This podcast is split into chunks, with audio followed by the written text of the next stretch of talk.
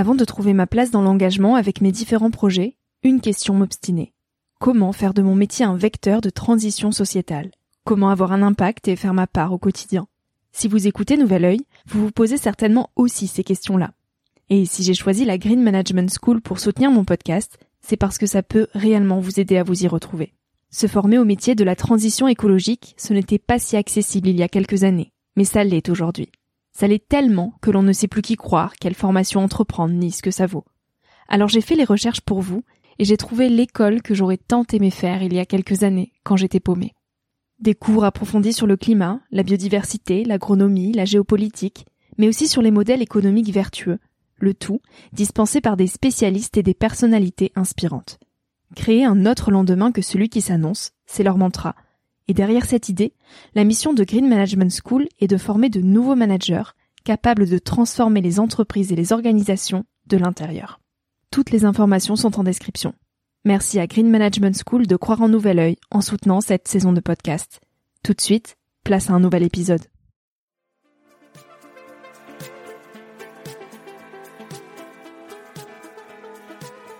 Hello, je suis Victoria et j'ai 23 ans.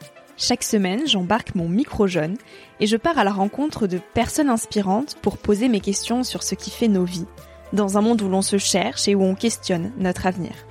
J'espère qu'écouter le parcours et les conseils de ces personnes qui ont rêvé et osé faire de leur rêve une réalité t'aidera toi aussi à avancer d'un pied plus sûr dans la vie. Alors je t'invite à emprunter un nouvel œil pour regarder le monde sous un autre angle, pour te recentrer sur ce qui est essentiel et sur qui tu es pour t'aider à trouver ton chemin et surtout à oser.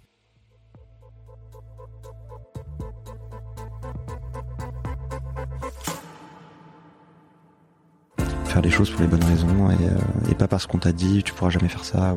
Il faut faire ce que t'aimes en fait. Et par contre, si on te dit tu peux pas le faire mais que c'est ce que t'aimes, il faut le faire. Il faut, faut vraiment pas lâcher. Enfin, il y a personne pour nous dire autre que nous si on a le droit de faire les choses ou pas. Là, en un sens, on peut réussir. Personne ne pensait que je, je, je le ferais, je l'ai fait. raconter des histoires pour changer le monde, incarner des nouveaux récits pour proposer un nouvel œil le temps d'une heure ou plus. Le cinéma permet cela. Le cinéma apaise, rassure, conforte une journée trop longue, une période de questionnement ou une relation compliquée. Tu sais quand tout devient flou, tout devient trop, et là tu tombes sur ce film qui touche ce que tu ressens. Ce film qui t'aiguille et te rappelle ce qui est beau, ce qui compte dans une vie. Tu empruntes l'œil d'autres vies pour prendre du recul sur la tienne. Tu mets ton quotidien sur pause et tu oublies tout, le temps d'une heure ou plus. Le cinéma a ce pouvoir-là de réenchanter nos vies. Il bouscule aussi, en nous rappelant des réalités que l'on fuit, en prenant nos émotions pour aller toquer là où ça fait mal, parfois. Comment on fait quand on cherche à mettre en lumière certains aspects de nos vies? Comment on invente de nouveaux imaginaires? Comment on dénonce les bugs de ce monde? Louda utilise la puissance des films pour orienter nos sociétés vers plus d'harmonie et de justice. Réaliser un film, c'est un peu comme se mettre à nu devant tout le monde. Louda nous raconte aujourd'hui sa vie de réalisateur. On parle de légitimité, de cinéma et de nouveaux imaginaires. J'espère que tu termineras cette écoute avec l'envie de raconter ta propre histoire. Salut Louda, merci d'être euh, d'être là avec moi aujourd'hui pour euh, ce petit moment d'échange avant euh, avant la projection de ton film parce que tu es réalisateur et scénariste français. Ton premier long métrage, Le Monde après nous, sort en salle le 20 avril. Donc aujourd'hui, tu arrives euh, à vivre de tes rêves parce que tu as toujours voulu faire ça. Et donc je te disais, euh, mais c'est génial, tu vis ta vie de rêve que tu as toujours voulu vivre. Et tu m'as dit, ah non, pas du tout, c'est horrible.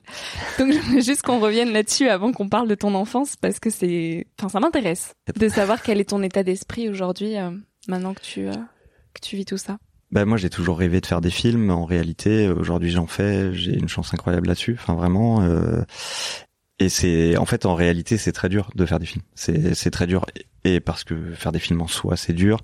Euh, mais après euh, la qualité d'être euh, perçu comme réalisateur, auteur, machin, euh, ça c'est une souffrance particulière parce que tu peux pas être satisfait de toi-même. Enfin, moi en tout cas, comme je suis, je, je, je, suis jamais satisfait de ce que je fais. J'ai toujours envie de faire mieux, mais il y a aussi euh, d'arriver là où tu as toujours rêvé être. Euh, c'est hyper dur parce que ça ressemble pas du tout à ce que tu imaginais, jamais, et que c'est pas forcément lié à toi, c'est lié aux autres euh, beaucoup et l'enfer c'est les autres. Enfin, tu vois, c'est Mm. ben voilà, le milieu du cinéma ne ressemble pas au milieu du cinéma que je fantasmais enfant. Euh, euh, faire des films, c'est pas comme je l'imaginais quand j'étais enfant ou comme j'étais ado. Euh, c'est plus dur et en même temps, c'est ce que j'aime le plus. Enfin, je, je, pour avoir une grosse expérience professionnelle de bullshit job, je, je, je, je sais que c'est ça que je veux faire. Quoi. En tout Mhm. cas, euh, c'est sûr. Et euh, il y a aussi, euh, est-ce que euh, je suis légitime de faire ça? Euh, Ça, je, je pense que c'est une question que tous les réalisateurs se posent vraiment. Et euh, donc la question de la légitimité est très dure, la question du public. Moi, j'ai un rapport particulier à la salle, c'est que j'ai l'impression que les gens qui viennent voir le film, j'ai l'impression de les voler en un sens. Tu vois, quand je vois qu'ils payent leur leur place, mais euh, je me l'explique pas trop. En fait, je me dis mais ces gens-là, ils, ils payent pour voir ce que j'ai fait. Enfin, tu vois. Et euh, et bah, c'est ça la légitimité, tu vois, c'est euh, de se dire mais pourquoi moi? Enfin, pourquoi est-ce qu'ils choisissent mon film, tu vois? Et ça, c'est un truc avec lequel j'ai beaucoup de mal à m'apaiser, quoi. Moi, ça me stresse euh, énormément. Je me dis, j'espère vraiment qu'ils vont passer un moment parce que sinon les pauvres. Et en fait, euh, c'est pas vrai. Moi, quand je veux voir un film, euh, même si j'aime pas le film, je passe un mauvais moment ou même que je pars, ça m'arrive euh, régulièrement de partir de la salle. Je, je le prends pas mal. Enfin, tu vois ce que je veux dire C'est, Mm. ça fait partie du jeu et c'est comme ça. Et euh, mais ça, c'est un truc moi personnellement, j'ai du mal à m'apaiser avec ça. Donc, euh, donc ouais, c'est c'est hyper dur. Et, Et, puis, pourtant, euh, tu t'es battu pour faire tout ça. ouais. Ah on ouais. va revenir à ton enfance, à ton parcours, parce qu'il est, il est assez euh, atypique, si on peut dire, et assez inspirant. totalement. Est-ce que tu peux nous parler du petit garçon Louda que tu étais euh, quand tu avais euh, autour de tes 7 ans? Pourquoi 7 ans? C'est un âge que j'aime bien, je trouve que c'est assez représentatif sur qui on était et du coup qui on est, en fait, euh, notre âme d'enfant. C'est marrant parce que euh, mon premier souvenir de cinéma, c'est mes 7 ans.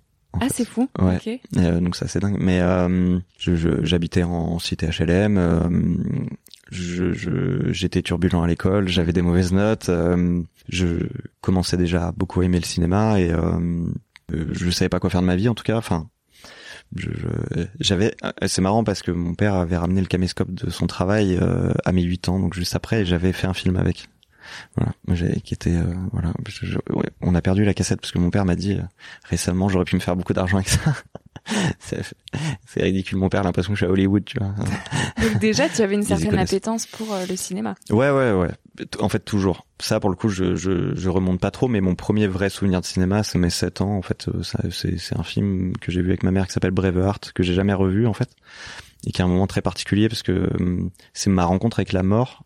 C'est le jour où c'est ma rencontre avec le cinéma, en tout cas. Enfin, avec le cinéma comme aujourd'hui, je le, je le conçois. Et, euh, parce qu'en fait, la meilleure amie de ma mère est décédée ce jour-là et moi, je l'avais vue euh, dans la journée. Elle a fait euh, malheureusement une rupture d'anévrisme, ça arrive.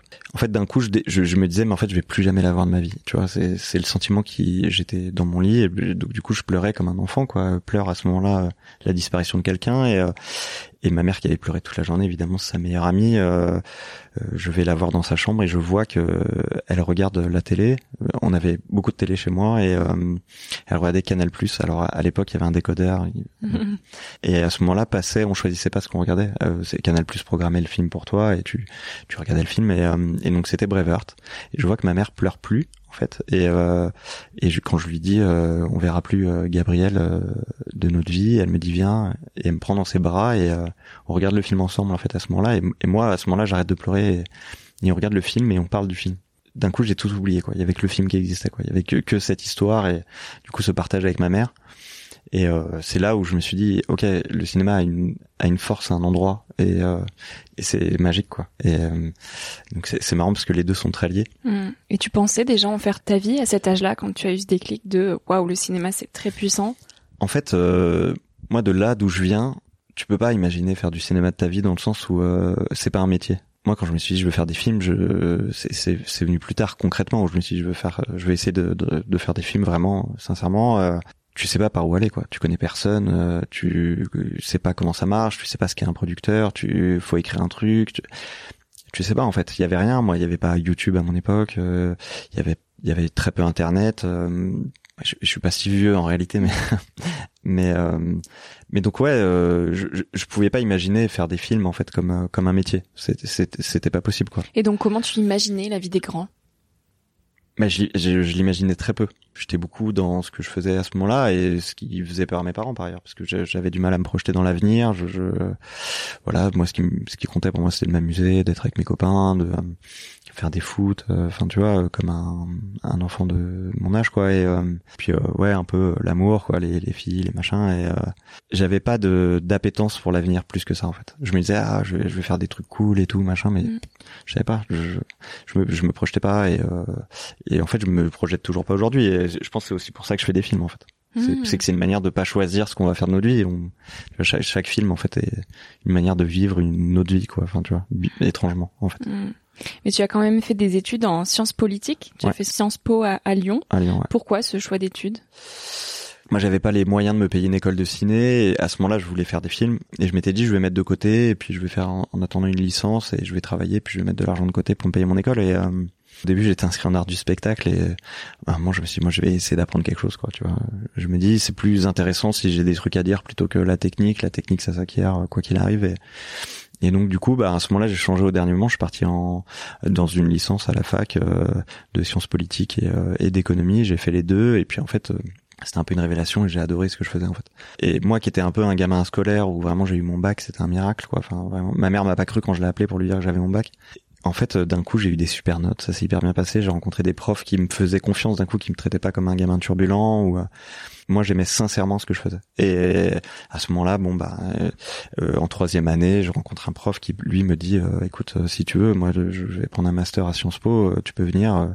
Je lui dis, je, je vais passer le concours. Et il me dit, non, mais viens. Je, je te fais rentrer sur dossier mais j'ai un peu trahi parce qu'en fait euh, trois mois plus tard j'ai arrêté les études et euh, je, j'ai quitté euh, j'ai tout quitté pour partir à Paris donc du coup j'ai fait Sciences Po sans vraiment le faire quoi tu vois. J'ai, j'ai le prestige sur le nom mais j'ai pas le diplôme et, et c'était pour ça. Et d'un coup j'avais j'avais le sentiment à ce moment-là j'avais pas arrêté l'ambition de faire des films mais j'avais le sentiment que j'aurais quelque chose à raconter quoi. Oui. En fait, j'ai donc moi j'ai quitté Sciences Po parce qu'on m'a j'ai réussi à me débrouiller un stage au quotidien Libération. Oui. Et ça se passait très mal. Ça s'est très mal passé. J'étais très nul. J'étais très mauvais en critique euh, mais mais j'ai beaucoup sympathisé avec les journalistes. Et, euh, et en fait il y a un, un, journaliste qui était euh, chef du cahier cinéma à l'époque qui s'appelle Didier Perron qui maintenant est rédac chef de de Culture à Libération qui me dit mais en fait moi je peux pas publier quatre pages de théorie de cinéma comme ça dans le journal enfin c'est un quotidien il faut que tu me parles du film plus concrètement il me dit tu sais et là il m'a appris un truc que je savais pas trop il m'a dit il y a deux types de personnes il y a ceux qui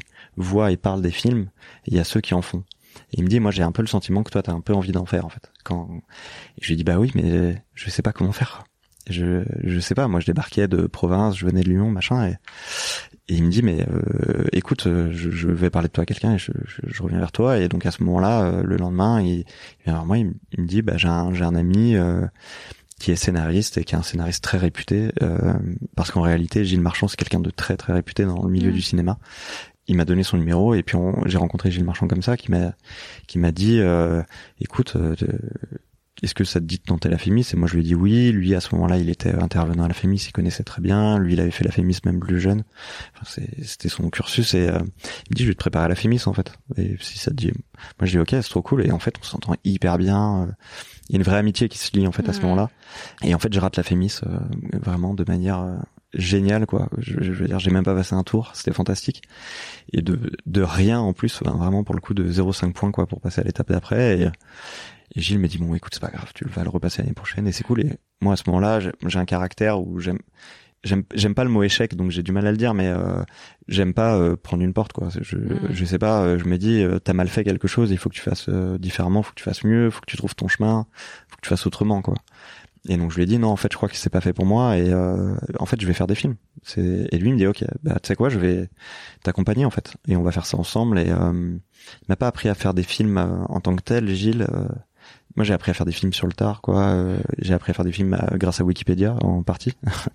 et donc tu t'es renseigné sur concrètement comment réaliser un film, quelles sont les étapes de réalisation, Ouais, ça je m'en doutais un peu, mais euh, en regardant des films, au bout d'un moment, tu, tu, comprends les trucs, mais euh, c'était plutôt euh, la technique, quoi. Je me renseignais, j'avais envie de comprendre quand un technicien me parlait, de quoi il me parlait, pourquoi il me parlait de ça. Donc euh, c'est surtout ça, quoi. J'ai essayé d'être spécialiste un peu, euh, en tout cas de faire croire que j'étais, parce que c'est ça qu'on apprend à Sciences Po, c'est faire croire qu'on est spécialiste des choses, et et de voilà, de faire croire que je comprenais tout, quoi. En tout cas, c'était ça qui m'intéressait, de comprendre pourquoi il fallait faire, enfin pourquoi il fallait tel choix, en fait. c'était en tout cas donner de l'assurance à mes choix de mmh. ressenti, de l'assurance de technique quoi. Et donc Gilles, lui, par contre, ce qui m'a appris, c'est à écrire un scénario. En fait, en réalité, c'est dire voilà, un scénario, ça marche comme ça, il faut écrire comme ça. C'est les bases parce qu'en fait, c'est fondamental en fait de de pouvoir rentrer dans un cadre pour t'exprimer quoi. Donc il m'a appris ça et après bah il m'a dit il y a un truc sur lequel et ça je le remercierai jamais assez pour ça, c'est qu'il m'a dit il y a un truc qui est clair, c'est que je te présenterai jamais personne et je te pistonnerai jamais en fait.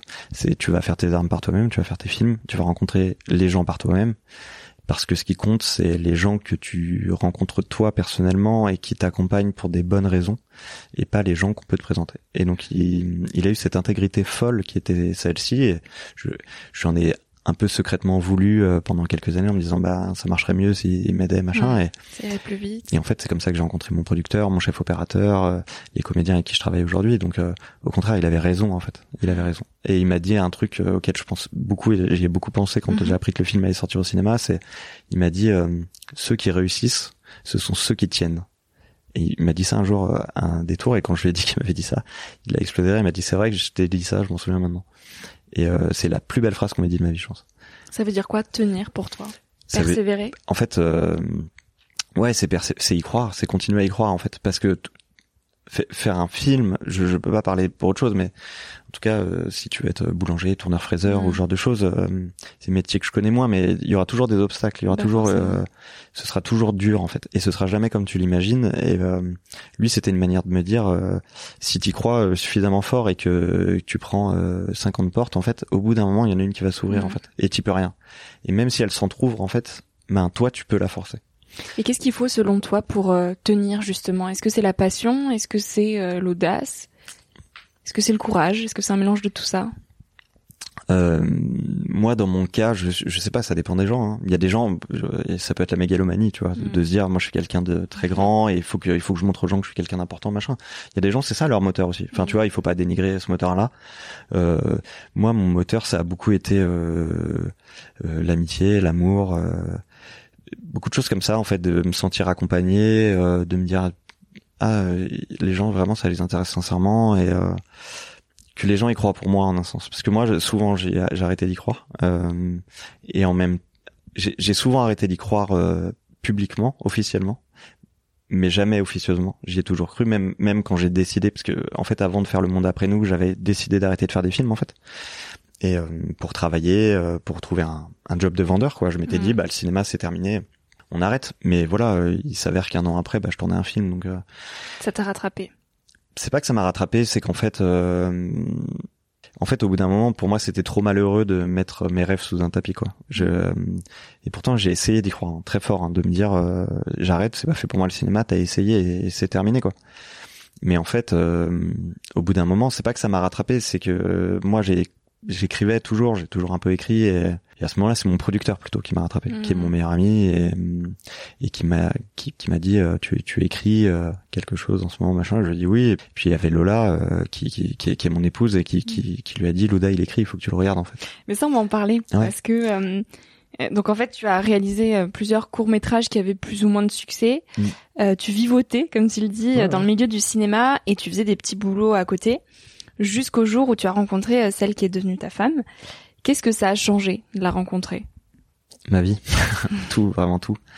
Euh, Lola a tout changé dans ma vie, sincèrement. Elle m'a fait prendre en maturité, alors que j'ai rencontré, j'avais 30 ans. Hein. Enfin, j'étais déjà adulte, quoi. Je vivais euh, par mes propres moyens, machin et tout, mais mais j'étais je, je, pense que j'étais beaucoup plus bête qu'aujourd'hui. J'étais beaucoup plus immature. Je, j'avais des envies de cinéma, mais euh, de grand cinéma. J'avais pas de, j'étais pas sincère avec moi-même. Et en fait, elle, elle, elle m'a donné euh, cette sincérité et notre amour, en tout cas, m'a donné ça aussi. Et euh, et puis après, elle, elle m'a permis d'y croire plus que moi, pour le coup, vraiment. Elle, elle a toujours et aussi parce qu'elle m'a toujours dit, tes films sont nuls, quoi. Et, euh, elle a toujours eu cette euh, cette exigence en me disant en fait les films ne ressemblent pas à ce que toi tu me dis en fait. C'est ma première concert quoi, tout le temps. Ça a toujours été ça et euh, enfin moi je considère qu'elle est plus forte que moi quoi. Enfin le, le, le film tient beaucoup sur elle en fait. je crois je crois fort à ça et c'est pour ça que je disais c'est l'amour et l'amitié qui m'a sauvé entre guillemets quoi. C'est que et, et, cette rencontre là moi elle m'a permis ben d'un coup de me rendre compte de ce qu'était la vie en fait réellement. C'est-à-dire bah d'un coup il fallait vivre à deux. Moi j'ai dû quitter ma coloc. On a pris un appart ensemble. On n'avait pas les moyens de le payer. Et, donc moi à ce moment-là il fallait faire un choix. Elle, faisait des études et euh, et même si elle avait un, excuse-moi. Et ben c'est Lola. ah, c'est fou. Attends, je peux décrocher deux minutes Oui, oui, bien sûr. Ah, mais incroyable, on parle d'elle, elle l'appelle. Oui, mon amour. J'étais en train de parler de toi. Ben oui, les loyers à Paris sont démesurément euh, exagérés. Et à ce moment-là, il fallait faire un choix. Elle était encore en études. Moi, pour le coup, j'ai essayé de faire des films à ce moment-là, donc c'était ça le plus. Euh, enfin, le plus important, c'était ses études, quoi, en un sens. Moi, je, moi, j'étais seul fautif de ma propre situation, quoi. Mm. Et, euh, et puis elle, elle, euh, donc ce qu'on dit pas dans le film, mais elle, elle avait un job étudiant et, euh, et donc on, bah voilà, on a essayé de faire ce qu'on pouvait pour euh, pour arriver à payer le loyer. Et donc moi très vite, en fait, euh, il s'est avéré que j'ai dû trouver un travail à 39 heures de de vendeur quoi dans une boutique et euh, et donc à ce moment-là bah c'est là où je me suis dit en fait faire des films c'est pas fait pour toi quoi parce que sinon bah tu pourrais payer le loyer tu pourrais il y aurait pas de problème quoi comme je te disais au bout d'un an quoi vraiment je, bah je me suis mis à écrire ce que je vivais parce que parce que c'était difficile d'un coup, mais que, mais que c'était ce passage à l'âge adulte qui était euh, particulièrement compliqué en fait. C'était d'un coup, euh, je me suis rendu compte que j'étais adulte quoi, qu'il y avait cette, cette maturité là qui me rattrapait quoi, et qui était maintenant tu dois matériellement euh, arriver à faire les choses quoi. C'est le fait que tu doives euh, financièrement t'assumer euh, qui t'a fait comprendre que tu t'es passé dans l'âge des adultes? Non, parce que financièrement s'assumer, ça je pouvais. Enfin, tu vois, c'est pas euh, parce que t'es en coloc, tu, mm. tu, as trouvé. Des... C'est d'un coup, c'est d'assumer une charge qui est plus large que la tienne. C'est-à-dire, ben en fait, tes choix, ils sont pas seuls en fait. Et ça d'un coup de rentrer dans le cadre familial en fait. Parce qu'en fait à deux tu deviens une famille hein, même si t'es en couple juste en couple ou machin. Euh, bah ça c'est c'est quand tes choix euh, ont une incidence sur quelqu'un d'autre en fait bah, en un sens ça te rend adulte quoi tu vois. Et ça c'est un truc euh, avant je l'imaginais pas tu vois. T'es en couple t'es machin tu fais ce que tu veux de ta vie mais d'un coup bah non faut payer le loyer et ça et remplir le frigo et ça c'est beaucoup plus dur en fait. Tu dis si nous vivions des moments assez difficiles il y a aussi beaucoup de joie si on n'arrive pas à en rire cela devient totalement catastrophique est-ce qu'il y a toujours de la joie à tirer même dans les pires moments? Ouais, bah, je, dis ça euh, notamment au moment, euh, au moment en fait où, euh, où c'est le plus dur pour eux, c'est-à-dire ils arrivent vraiment pas à payer le loyer et, ils font plein de magouilles pour essayer de, hmm. de s'en sortir. Donc dans le film. ouais, dans le film. Ouais, pardon. Moi, je les dépeins comme ça parce que nous, il y avait beaucoup de joie quand on était dans cette situation-là. Euh, c'est pas tant de la joie en fait, c'est du rire. Et c'est pas tout à fait pareil parce qu'en fait, on en riait beaucoup parce que si on n'en riait pas, on n'aurait pas tenu on aurait arrêté, on serait parti chez nos parents, on serait devenu n'importe quoi. Lola aurait arrêté ses études. et, euh, et, en fait, dans rire, d'un coup, les choses étaient moins dures. Quoi. Euh, elle, elle devenait supportable en fait à ce moment-là. Donc, c'est pas vraiment de la joie. La, joie, elle est là parce que tu partages euh, ta vie avec la personne que t'aimes, et, et ce qui est le plus important. Mais il y avait pas, il y avait pas de joie vraiment à ce moment-là, mais mais il y avait du rire et en tout cas de, de la bonne humeur. Et ça, je crois que c'est plus fort que la joie à des endroits, quoi. À quel moment faire des films, euh, ça a été suffisant pour euh, te t'assurer financièrement et tu as pu arrêter de faire tous ces jobs de côté, euh, notamment travailler chez Leroy Merlin. Je bah, sais que tu es passé par là. bah, très tard, très tard en fait. Il y a il y a huit mois. Enfin, quand on a appris que le film allait sortir au cinéma, en fait, c'est ce moment-là. le film à ce moment-là a pu. on a eu des aides, que ce soit le CNC de la région Île-de-France et puis euh, voilà des ventes à l'étranger machin. En fait ça d'un coup ça fait rentrer de l'argent sur le film ce qui me fait moi une paye ce qui me permet d'être intermittent. Et, euh, et c'est qu'à ce moment-là en fait. Parce que moi pour faire le film donc j'ai arrêté de travailler dans mon magasin. J'ai mm. négocié une rupture conventionnelle pour euh, avoir le chômage pendant un an. Pendant un an j'ai fait ce film. Puis après j'avais plus rien donc bah, je suis retourné travailler et puis euh, on finissait le film alors que moi j'étais euh, euh, manutentionnaire chez Leroy Merlin en fait. Et, et, et après il y a eu la sélection à Berlin qui a changé beaucoup de choses aussi parce que Berlin c'est un très gros festival de cinéma qui est très coté.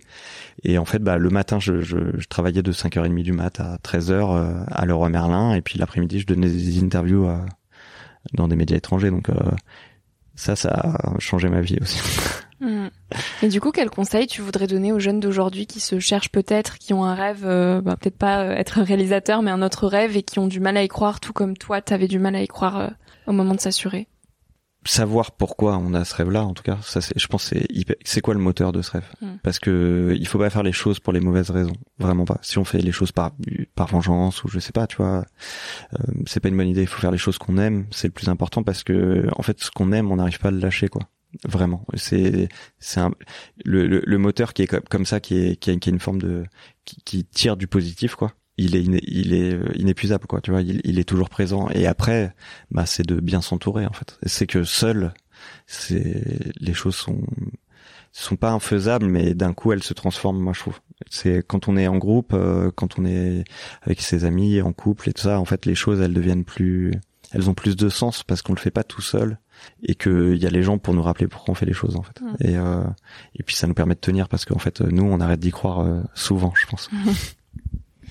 Qu'est-ce que c'est pour toi réussir sa vie, Luda je, je, crois qu'on ne réussit pas sa vie. je crois que c'est impossible. Non, mais euh, je crois que c'est une, une, idée préconçue qu'on se raconte. En fait, euh, ça veut rien dire. En fait, euh, souvent on fait des choses qu'on n'avait pas prévu de faire et en même temps on est très heureux. Et il y a des gens qui font ce qu'ils rêvaient de faire et qui réussissent à aller là où ils voulaient aller et qui sont très malheureux. Et je crois qu'on réussit pas sa vie vraiment sincèrement. Je crois qu'on peut. il faut juste s'accommoder des choses et et, et, aimer quoi les gens qu'on a autour de nous et, et prendre du plaisir dans ce qu'on a quoi euh, et en même temps, euh, enfin qu'il faut pas se, se, se raconter des choses sur des enjeux matériels et tout ça, et euh, parce que parce que c'est, enfin tu vois, il y a beaucoup de, on parlait des sociétés qui sont totalement différentes de la nôtre, et il y a beaucoup de sociétés pour lesquelles l'argent c'est honteux. Parce qu'ils disent quand on meurt on n'emmène rien mais par contre les souvenirs restent pour les autres. Et si les autres ont souvenir de nous nous on meurt pas en fait. Alors que l'argent se souvient jamais de toi. Et tu vois ben oui tu tu peux rêver d'être euh, d'être boulanger et c'est super. Et euh, et en fait une fois que t'es boulanger tu te dis ben oui mais en fait c'est un peu nul parce que je suis tout seul et du coup une fois que je suis pas au boulot j'ai rien. Et en fait voilà faut juste euh, faire les choses pour les bonnes raisons et, et pas parce qu'on t'a dit tu pourras jamais faire ça ou je sais pas quoi tu vois. Et il faut faire ce que t'aimes en fait. Et par contre si on te dit tu peux pas le faire mais que c'est ce que t'aimes il faut le faire. Hmm. il faut il faut vraiment pas lâcher quoi. Enfin il y a personne pour nous dire autre que nous de si on a le droit de faire les choses ou pas quoi. Hmm, Et euh, bah, là, en un sens, on peut réussir. Il y a une forme de réussite et de satisfaction personnelle à se dire, euh, personne ne pensait que je, je, je le ferais, je l'ai fait. Et, et, voilà, et jamais dénigrer euh, les autres autour de nous, parce qu'en fait, on fait jamais les choses seuls, en fait. Mm, mm. Et au-delà de ton entourage, qu'est-ce qui t'a aidé, toi, à continuer d'y croire quand tout te désespérait autour de toi? Est-ce que le sport ou la lecture ou une autre activité ou quelque chose de totalement différent Non, moi vraiment c'est le cinéma quoi. Ouais. Bah, c'est. regardais beaucoup de films. Ouais ouais, mais mais mais c'est facile, tu vois, tu vois, mm. regarder des films, c'est ça va. Je, pense que tout le monde peut le faire, donc euh, euh, ouais, je regardais beaucoup de films et c'est c'est un truc qui m'animait vraiment, moi, les tu vois, les images, les histoires, les les les gens dans lesquels je me projetais, machin, ça ça m'a toujours plu quoi, vraiment. Et en fait, quand euh, l'industrie du cinéma me décourageait, en fait, euh, il restait les films en fait. Mm. Et, euh, et ça, c'était vraiment le moteur positif. Euh, moi, ce qui m'intéresse, c'est de faire des films, quoi, pas de, pas d'être euh, un réalisateur, tu vois. Ça, je m'en fous. Enfin, c'est, c'est, vraiment pas ça qui m'importe, quoi. Ce qui m'intéresse, c'est que de faire des films et que les gens prennent du plaisir en regardant les films et qu'ils apprennent des choses, quoi. C'était, c'est, que ça qui m'a tenu, quoi. C'était, l'amour des, des films, du cinéma en tant que tel. Et parce que la seule chose qui m'a dégoûté moi du cinéma c'est l'industrie en réalité mm. c'est comment ça marche c'est comment qui qui sont les personnes qui font des films qui qui permettent de faire des films et tout ça par où faut passer ça c'est des choses qui m'ont voilà qui ont été dures à vivre euh, parce que j'avais pas les codes et euh, ça ça m'a dégoûté mais mais les films m'ont jamais dégoûté donc euh, c'était ça qui était le plus important. Louda, dernière petite question pour conclure cette interview. Qu'est-ce que ça apporte à une société de raconter des histoires, à travers le cinéma notamment? Qu'est-ce que ça apporte à une société? Hmm. Mes histoires à moi? Ou les histoires en général? de, manière générale, de raconter des histoires, de faire des films pour transmettre euh, bah, des euh, récits? Que ce soit des films, n'importe quel art de culture ou n'importe quel métier, en fait, euh, le but de toute société, c'est l'objectivation de soi-même, je crois. Et c'est d'un coup, si on te montre pas comment tu fais les choses, en fait, comment tu agis, tu peux pas toi te rendre compte que t'as mal agi en fait. Et euh, si à personne, euh, enfin une société, elle s'éduque elle-même en fait. Et, euh, et la culture euh, et l'art en fait participent à voilà à ça quoi, à la prise de conscience sur sur certaines choses. Il y a, y a des, des documentaristes qui racontaient récemment, typiquement qu'ils avaient filmé une société qui mangeait avec les doigts et qui se disaient mais en fait quand ils ont, c'est des journalistes c'est les journalistes qui faisaient ça et qui, qui racontaient que quand euh, ils avaient montré aux gens les images euh, du village dans lequel ils étaient qui mangeaient avec les doigts, en fait ils ont arrêté de manger avec les doigts mmh. parce qu'ils trouvaient qu'ils avaient les mains sales. mais qui s'était jamais fait la remarque avant. C'est-à-dire de voir l'autre qui le fait, tu, tu t'en rends pas compte, mais d'un coup, le fait euh, d'être objectivé par un objet, euh, euh, c'est-à-dire de prendre conscience de choses à travers quelque chose d'autre, et de quelque chose de mort, quoi, c'est-à-dire un écran de cinéma, quoi, ben ça te ça te donne conscience des choses et, et c'est fondamental. Enfin, c'est si, si, on si on n'a pas ça, on se rend jamais compte de plein de choses. Mm. totalement. Merci beaucoup, Luda. Merci à toi de m'avoir accueilli. Désolé pour les interruptions. Il n'y a pas de problème. Merci à toi d'avoir écouté l'épisode jusqu'ici. Si ce moment t'a plu, je t'invite à le partager, à laisser quelques étoiles sur iTunes ou Spotify, ou à faire une story sur Instagram pour que je puisse te repartager. En attendant de se retrouver lundi prochain, tu peux me suivre au quotidien et m'écrire sur la page Instagram Nouvel Oeil. Sur le site internet www.nouveloeil-podcast.com, tu pourras aussi t'abonner à ma newsletter. J'y partage des inspirations, des nouvelles, des astuces et des petites choses qui font notre quotidien. Je te dis à la semaine prochaine pour de nouvelles aventures et en attendant, savoure la vie comme il se doit et fais des choses folles.